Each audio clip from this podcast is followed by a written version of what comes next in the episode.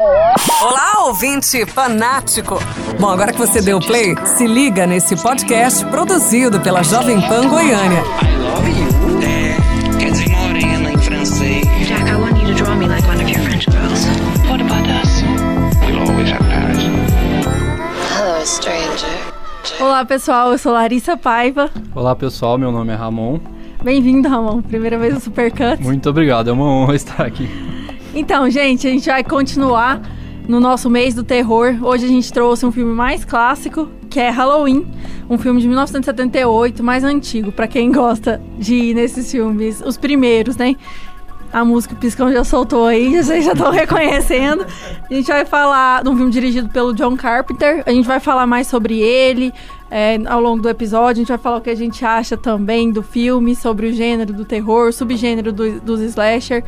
É, Thiago não tá presente, então podem perguntar para ele. Vai lá no Instagram do Thiago depois e pergunta o que ele acha do filme. O Thiago gosta muito do, do gênero de terror. É um bom companheiro para falar sobre esses títulos.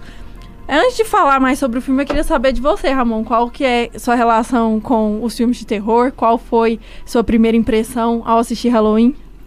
É, sobre filmes de terror, é, eu nunca fui de assistir muito. Nos últimos anos que eu comecei a tomar gosto, eu assisti bastante coisa de terror nos últimos anos porque eu comecei a gostar.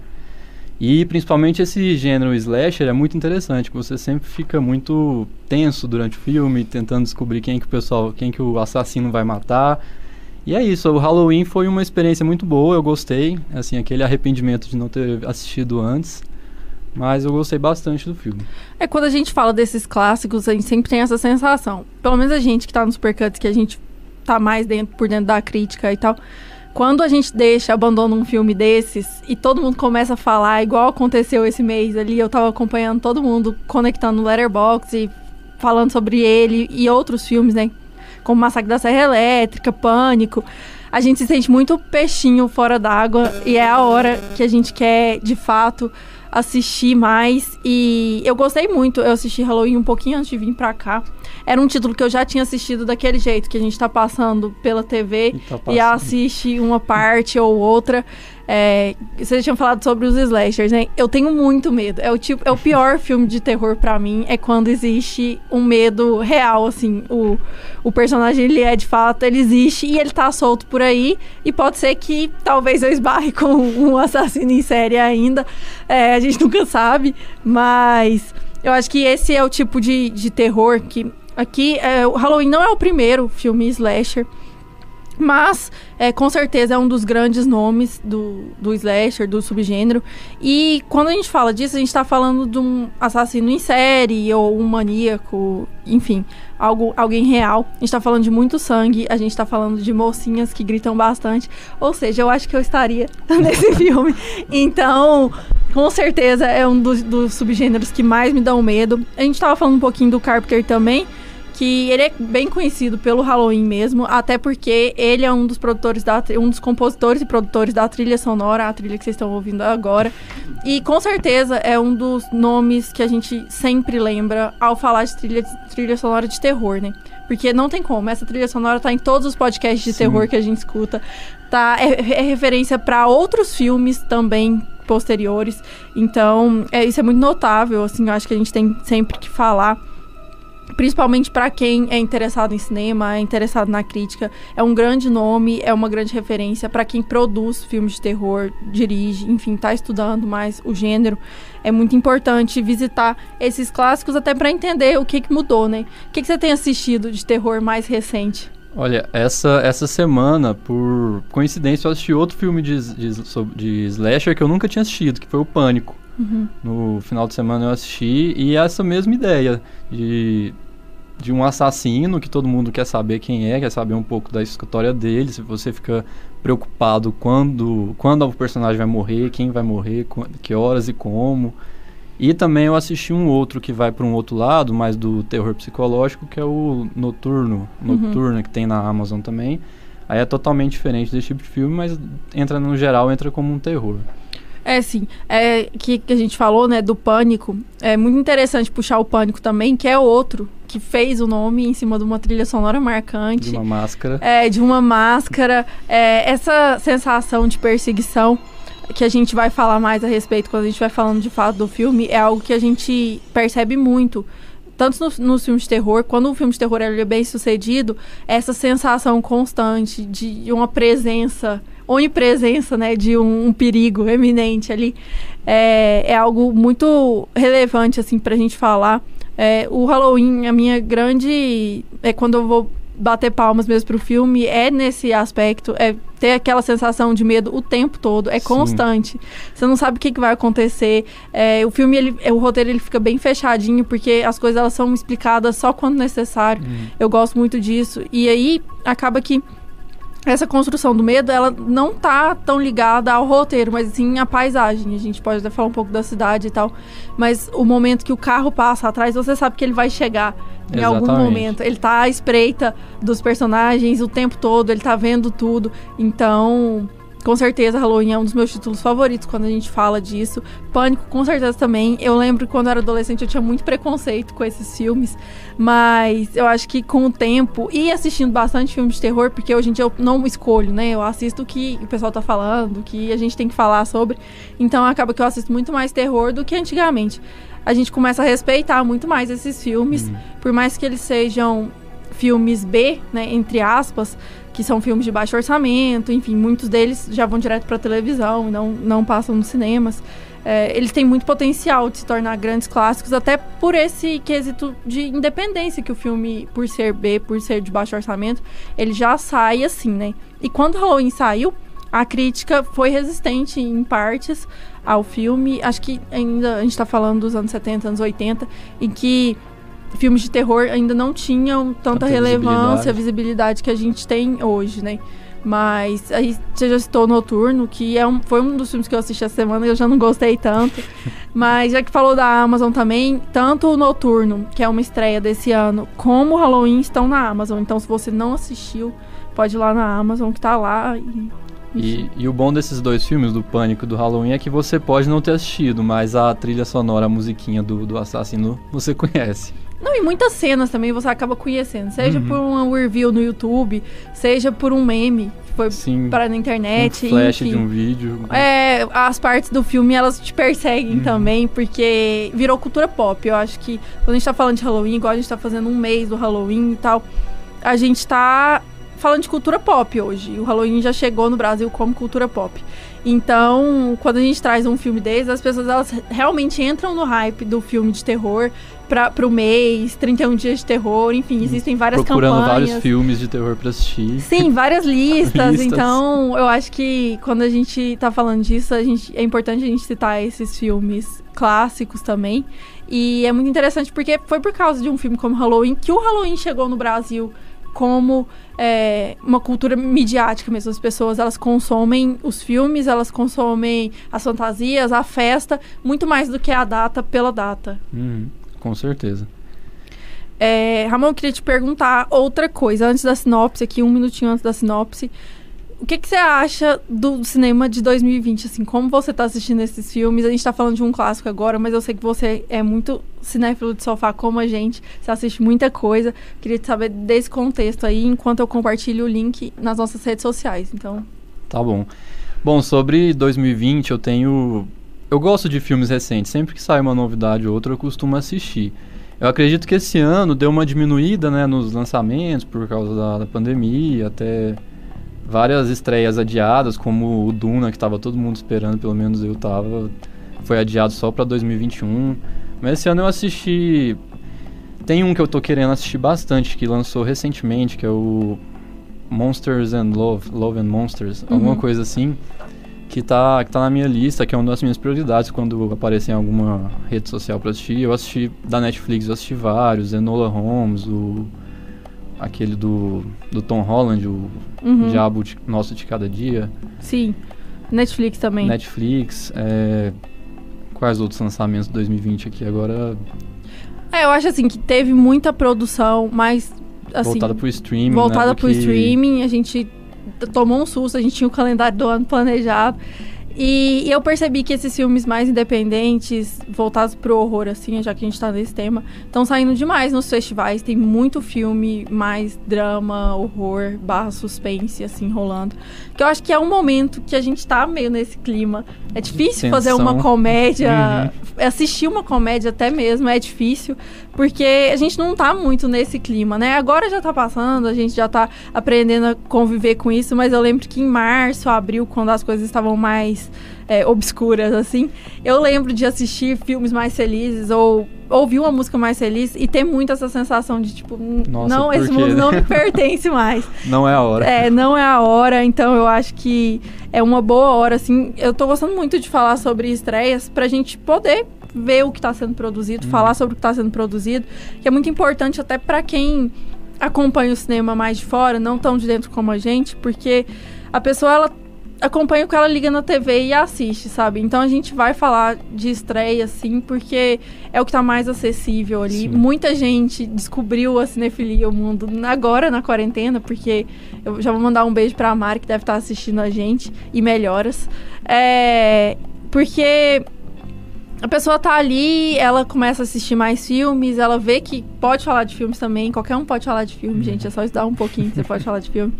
É, então, é a hora de entrar mais em contato com isso, né? E foi como a gente te conheceu. Assim, o Thiago já te conhecia, mas enfim, como eu te conheci, foi por causa dos filmes. Dos filmes. Piscão, vamos soltar o trailer pra gente falar sobre a sinopse?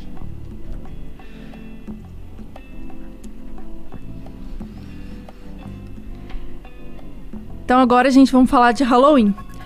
Na noite do Dia das Bruxas, em 1963, um menino de 6 anos, Michael Myers, vestido em um traje de palhaço, assassinou sua irmã mais velha após esfaqueá-la com uma faca de cozinha. 15 anos depois, Michael foge do hospital psiquiátrico, voltando para sua cidade natal e persegue Laurie e seus amigos. O psiquiatra Michael, o, psi- o psiquiatra de Michael, é, Dr. Sam, suspeita das intenções dele e segue-o para Redonfield para tentar impedi-lo. Essa é a sinopse do filme. É, gente, não tem spoiler na sinopse, é porque realmente É porque parece aconte- que é, acontece tudo no acontece começo do tudo no- filme. logo na primeira cena do filme. É, e só serve de base mesmo pra mostrar o que fato, de fato é o horror ali construído. Acho que é muito parecido com Midsommar nesse aspecto, de tudo acontece ali. E você já fala, meu Deus, como pode piorar, né? E piora. É, piora bastante. Então, assim, sobre a história principal, a gente já falou um pouquinho, que é sempre um assassino em série, enfim, é uma pessoa visivelmente desequilibrada, tanto pela máscara, que é algo que dá muita Dá angústia muita- quando o personagem tá mascarado, né? Sobre a história, Ramon, o que, que você acha da história em si? Bom, a história eu achei ela muito interessante. Ela- ele, ele não explica, assim, ele não dá. Não é um erro, mas ele não quer explicar pra você por que, que ele é doido ou por que ele é psicopata, ele simplesmente é. Ele matou a irmã quando ele era criança, foi, ficou 15 anos sem conversar com ninguém, fugiu do hospital psiquiátrico e por algum motivo ele quis voltar pra cidade dele pra matar as pessoas. Ele não- o filme não precisa explicar o porquê disso pra ele ser bom, né? É, eu acho que é até um erro das sequências, infinitas sequências. Quem for Infinitas. procurar Halloween, Halloween. aí vai achar vários filmes, vários remakes, enfim. E a história continua de várias formas diferentes, é quase um Sharknado. É, eu acho que o eu tá aí, sabe? Acho que a premissa do filme por si só é suficiente. Quando a gente tenta explicar demais, tenta explicar por que, que ele matou a irmã com seis anos. Acho que uma criança, quando mata alguém com seis anos, não precisa de tanta explicação assim, sabe? Isso já acontece e, e já é suficiente para pro Desenvolver decorrer desenvolver um personagem problemático, e, e o relacionamento dele com a família também não, não precisa disso. Eu acho que é um filme diferente, a proposta fica diferente. Aqui no Halloween a gente quer falar mais sobre como é esse personagem na vida adulta e como ele tá desenvolvendo essa psicopatia dele ali, né? É, a perseguição, ela dá muitos exemplos disso, porque ele tá sempre é, à espreita ali, né? Quase que um caçador caçando a sua presa, que a gente, ao decorrer do filme, a gente vê é, quem é e como ela se comporta também. E é, é legal falar também sobre essa perspectiva dos adolescentes, né? Que sempre adolescentes como vítimas e tal. E em uma das entrevistas, o Carper- Carpenter fala sobre por que adolescentes? E ele fala, não, porque adolescentes são distraídos e estão sempre distraídos e tal. E aí é a hora que a gente fica com mais angústia ainda, porque são personagens jovens, estão vivendo a vida deles, enfim. E existe algo ali perseguindo. é, a máscara, eu acho que é muito importante falar sobre a máscara, porque aí o, o terror de máscara, né, que surgiu ali nos anos 70, 80, chega nos anos 90 também, até na comédia do Todo Mundo em Uhum. Pânico, é algo que a gente vê muito hoje em dia, já voltado pra galhofa, assim, já virou piada o personagem mascarado. Exato. E esses dias eu até tava falando sobre uma máscara de porco e tal. Falei, gente, não tem nada mais aterrorizante que essa máscara de porco. E um subconsciente nosso, de que a criança que viu esses filmes quando criança, né? Virou um adulto com medo de, desse tipo de coisa. Até as máscaras de palhaço Medo de perseguição, palhaço é trauma de Demais, maioria demais. das crianças. Sim, então eu acho assim que aqui o mérito do Halloween tá mais ligado a isso. É, a trilha sonora é algo que a gente precisa falar, que é algo muito marcante. E, e aqui no Halloween, logo na primeira cena, ele já insere a trilha sonora dele ali. Que Antes de entrar na cena mesmo. É, lá na nos hora créditos, nos créditos ele já coloca a trilha sonora ali, que a gente vê o quanto ele apostava nessa trilha, Uhum. o quanto ele sabia que ali ele ia conseguir é, gerar o terror ali. Como a gente vê em, em Tubarão também, que a- tocou a trilha, é, aparece o tubarão, aqui é diferente. Ele joga a trilha no filme todo. No filme todo. É, independente do personagem estar ali ou não. Porque esse personagem ele tá tão presente do início ao fim, de, de alguma forma. Ou estão falando dele, ou ele está é, assistindo o que tá acontecendo, ele tá passando de carro. Ele tá ali o tempo todo. Ele é um Sempre personagem observando. junto com a cidade. Ele faz parte daquela cidade, né? Quando ele volta pra vingança dele e tudo mais, a gente percebe que ele tá muito conectado àquele bairro. E aí é até pra onde vai se, se desenvolver esse terror meio de subúrbio ali. Que aparece uma cidade muito pacata, os moradores são muito amigáveis, existem crianças pela rua, é um lugar muito seguro, né? E aí a gente vê que esse personagem invisível, invisível para as pessoas, porque ninguém nota a presença dele lá, ele tá ali o tempo todo e é de extrema insegurança, né? Eu acho que esse medo é, que tá muito invisível, assim, por mais que seja palpável, a gente não tá falando de uma entidade, de um espírito, De nada. ou de nada do gente, a gente tá falando de uma pessoa normal, assim, normal, Normal. entre aspas. Assim, e é interessante também como o filme, de uma forma geral, é lenta. Assim, é ruim você falar que um filme é lento, porque o pessoal pode entender de uma forma negativa, mas não é, porque ele vai. Na lentidão, ele vai te apresentando detalhes, é um ambiente sempre, na maioria do tempo, escuro, ou quando não é escuro, o, o personagem, o, o psicopata, Michael Myers, ele aparece, ele tá sempre à espreita, sempre com calma, ele nun- nunca tá correndo, ele tá sempre andando, caminhando. Ou ele dá um. aparece um flash dele, de repente o perso- personagem se distrai, ele vai lá e some. Eu acho que quando acontece esse tipo de coisa, esse ritmo lento, é que vai criando atenção. Você tá o tempo todo vendo o filme, parece que você não tá preocupado com a personagem que tá na frente. Você fica olhando atrás do ombro dela, nas janelas atrás, esperando o rosto dele aparecer. E toda hora aparece. Você parar direto, você tá olhando pela janela, aparece ele na janela. Quando a personagem vira, pá, ele sumiu. É exatamente esse tipo de, de coisa, porque você fica na expectativa. O que, que vai acontecer agora? É agora que ela morre? É agora que ele vai atacar ela? E vai gerando esse pânico que vai passando pra você que tá assistindo também. É um onde está o óleo do terror. É, eu acho que isso sobre a lentidão é muito geracional, assim, que a gente percebe. É, tem filmes mais recentes que também tem essa paisagem sonora, né? Essa paisagem visual também, é mostrar o movimento da cidade, mostrar a cidade, é, as pessoas fazendo algo mais lento. Enfim, eu acho que isso foi uma escolha do diretor em 78, com certeza. E as pessoas reclamam, acho que é por causa de costume, sabe? Sim. O ritmo hoje em dia os filmes estão mais acelerados e aí você sai de um terror, exemplo Hereditário, que é um grande filme de terror e existe uma progressão. O filme começa mais lento e aí ele começa Acelerar. a acelerar e, Até que no vai. final tá. É, quando a gente tá falando de Halloween, a gente tá falando de um filme lento, do início ao fim. E não que seja um problema, eu acho que quando o filme é bem feito, isso de tempo, ele não faz muita diferença. Eu até gosto de filmes mais lentos, eu não sou muito chegada dos filmes acelerados, porque eu gosto de entender aquele universo. Eu gosto de entender aquela cidade, de ver, perceber aquela cidade funcionando, de perceber a rotina das pessoas dentro de casa mesmo, daquela família. Eu acho que esses, essas pequenas coisas, assim, do dia a dia, que é o que eu falo e, e sempre elogio nos animes, é, te deixa muito imerso nesse universo, sabe? Uhum. Você vê o que, que aquele personagem come, às vezes diz muito mais sobre o personagem do que ele sentado no divã fazendo a análise. Hum, Então, eu gosto muito disso. E aqui a gente percebe essa cidade que tem tudo pra ser um lugar Segura. calmo e seguro. Não é, é esse bairro, a- as casas mesmo, quando ele volta, né? O, o Mike volta pra casa dele, a casa dele tá toda destruída. É aquela casa monstro. Mal assombrada mal da- do assombrada bairro. do bairro, que as crianças já conhecem como assim. Então eu acho que esses momentos, ah, podia. Não, não vou mostrar esse aspecto ou outro. Mas ao invés de explicar que a família foi destruída, etc, etc, a gente só deixa a casa ali destruída. A casa é é a simbologia per- perfeita pra família. Então, eu acho que é, é por isso que Halloween, eu gosto tanto de Halloween, e assistindo agora com outro olhar, ele ficou um filme melhor ainda pra mim, assim.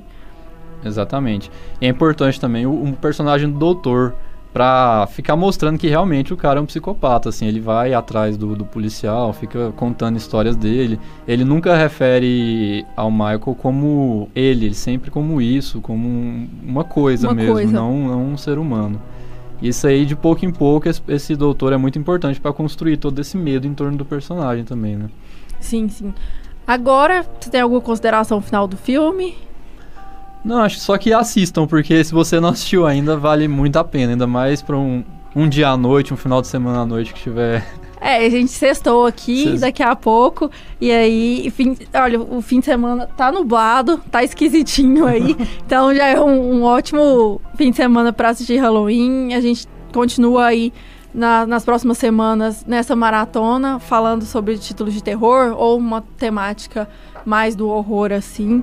É, então eu vou puxar agora o trailer pra nossa indicação principal da semana. A gente continua numa temática mais densa aí pra falar da maldição da mansão Bly. Eu vi que o Ramon tava assistindo, eu assisti. Então, assim, a gente tá vendo essa comoção na internet. O pessoal até votou pra gente falar sobre o título, a série, né?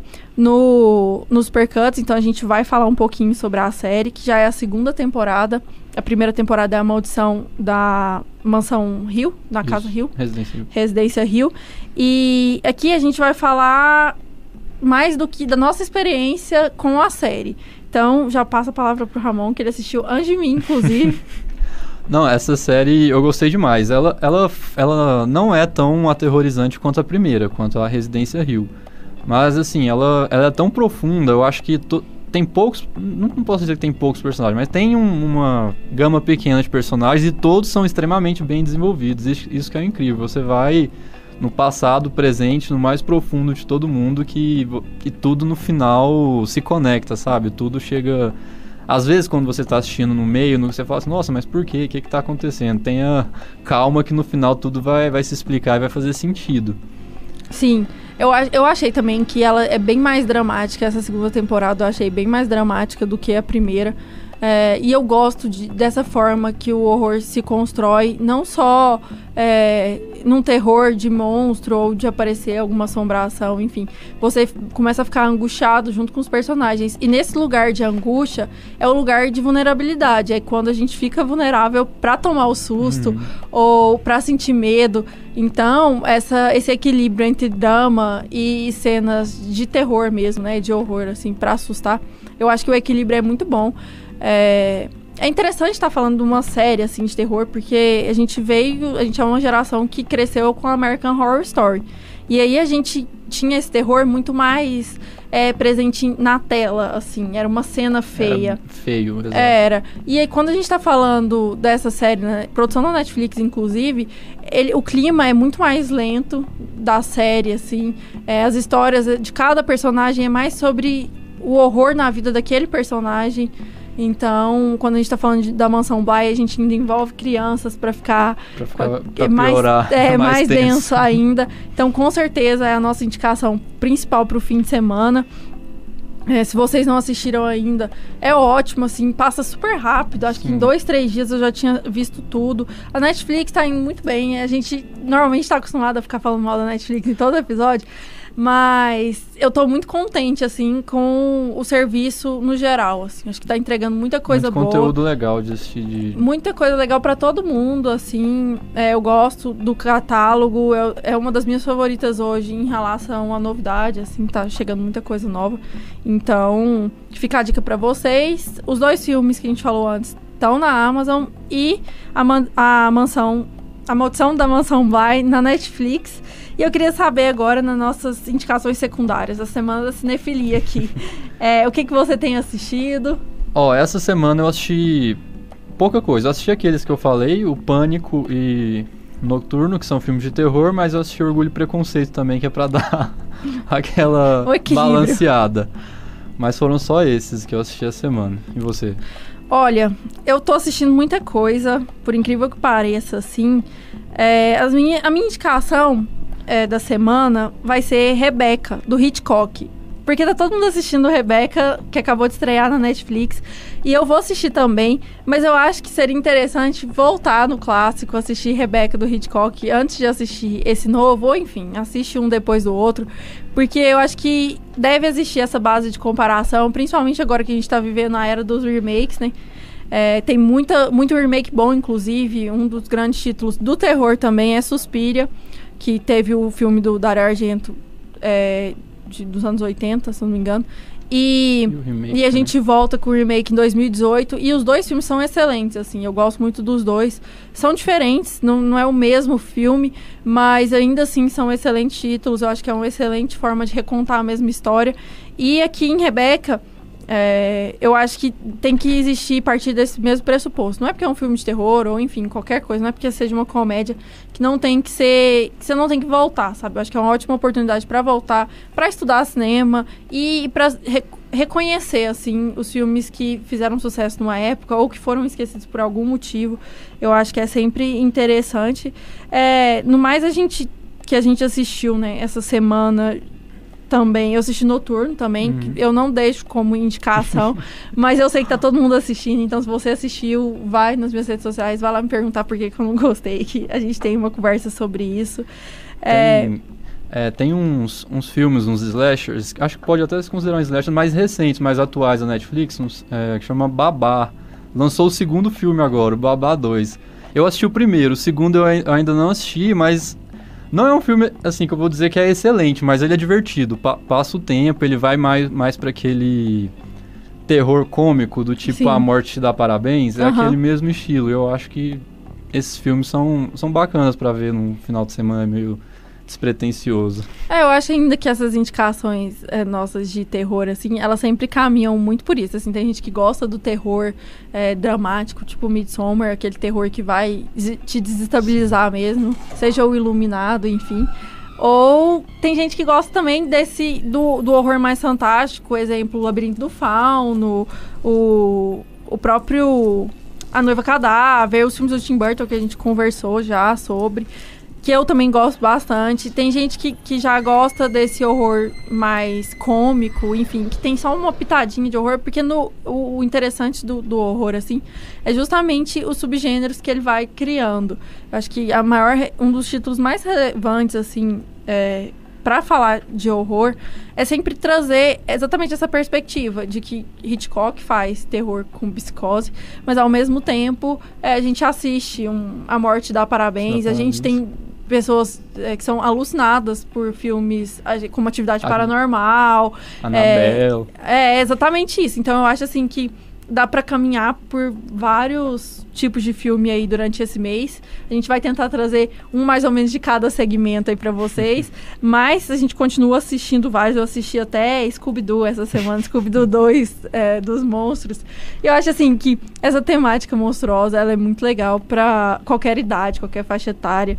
E, enfim, acho que tem muita coisa pra se assistir. Outubro é o melhor mês. A gente continua falando sobre isso nas nossas redes sociais. Ramon, muito obrigada pela participação. Deixa seu arroba aí pra galera. Eu que agradeço a oportunidade, o convite. É, o Supercuts é um podcast muito bacana que eu sou acompanho, acompanho principalmente os que eu já assisti. Os outros eu evito pra não pegar um spoiler solto, mas eu sempre pego indicações de lá e se você não escutou ainda, escute.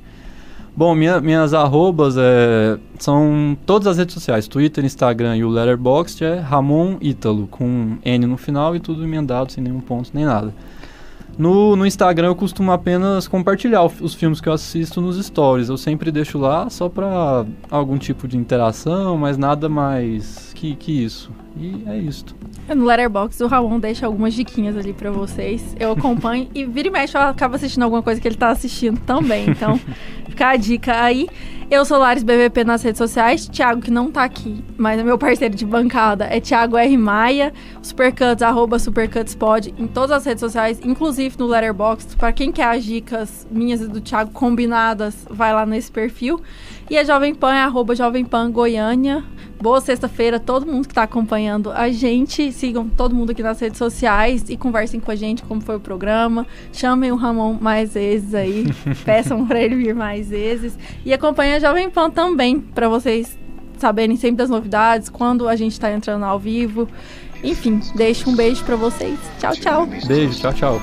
The Force will be with you. E aí, curtiu? Fique ligado nos canais de comunicação da Jovem Pan Goiânia para receber mais conteúdos como esse. Câmbio, desligo.